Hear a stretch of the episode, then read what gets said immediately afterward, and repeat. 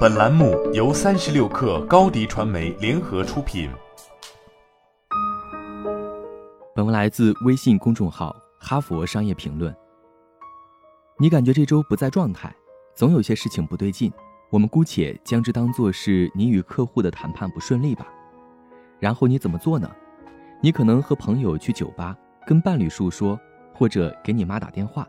但是，所有这些都只不过是拖延的办法。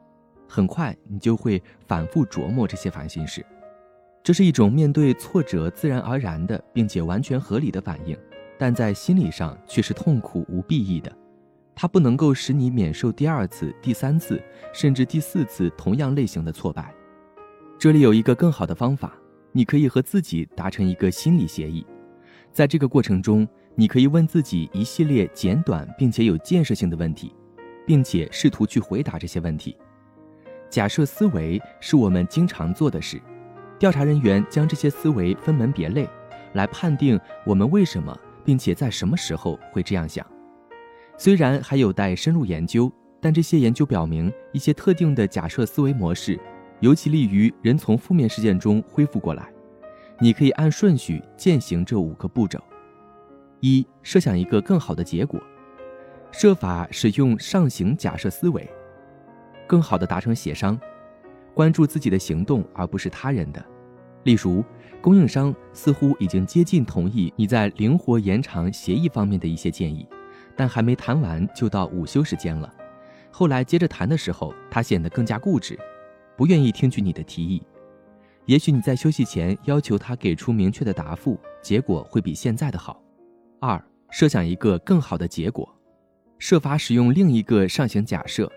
这样做是为了防止你自然而然地将第一个方案当做唯一的选择。这种陷阱被称为“事后诸葛亮”。很显然，你刚刚想到的第一个选择导致了你的自负，就好像你一开始就意识到了这一点。设想一个更好的解决方法，可以帮助你避免将失败归结于一个简单的人为原因。三、设想导致同一结果的不同方法，这被称为半假设思维。例如，与不同的供应商代表谈论界限明确的内容，第一场谈论价格，第二场谈论非价格项目，这将会是一个迥然不同的体验，但最终会导致相同的谈论结果。然后问问你自己，为什么这些谈论结果会相同？在这个案例中，是因为市场快速变化。供应商的工作人员过于焦虑，而担心合同上的任何变动都会危害他们的利益。这个步骤的目的就是让你注意到那些你从没有想过或者预料到的阻碍。事后，你就可以重新回到失败的源头，找出克服阻碍的办法。例如，通过提供一些潜在的补偿来减轻供应商的焦虑，也许就使得谈判变得可能。比如，在合同的有效期内能够提高价格。四，设想同一种方法导致的不同结果，一个好的或者坏的结果可能来自于你采用的相同处理办法。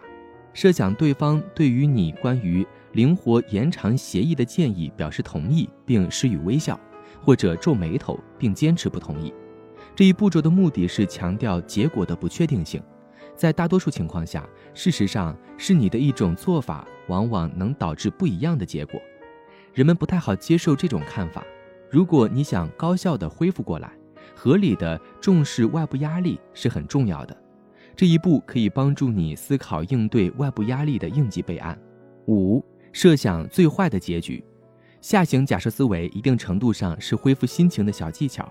想想最糟的可能，而后对自己避开了最糟的结果而加以表扬。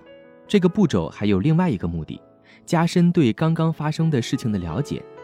设想面对合作方的销售下滑，你很想评论一番，但最后你还是不置一词。显然是合作方不清楚市场走势，但是你意识到在这个关键时刻，过多的评论会使合作方动怒，并使事情恶化。长远的考虑问题，你将会理解供应商在该处境中的敏感心理。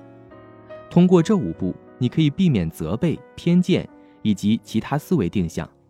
而能够看到全面而细微的失败原因，你将更好地了解到是什么而不是什么因素造成了这个失败。上行假设思维让你重新制定计划和改善应对表现。你可以不必要严格按照你设想的方案行事，因为你已经学会开阔自己的思维，将更多的可行技巧包括其中。好了，本期节目就是这样，下期节目我们不见不散。高迪传媒为广大企业提供新媒体短视频代运营服务，商务合作请关注微信公众号“高迪传媒”。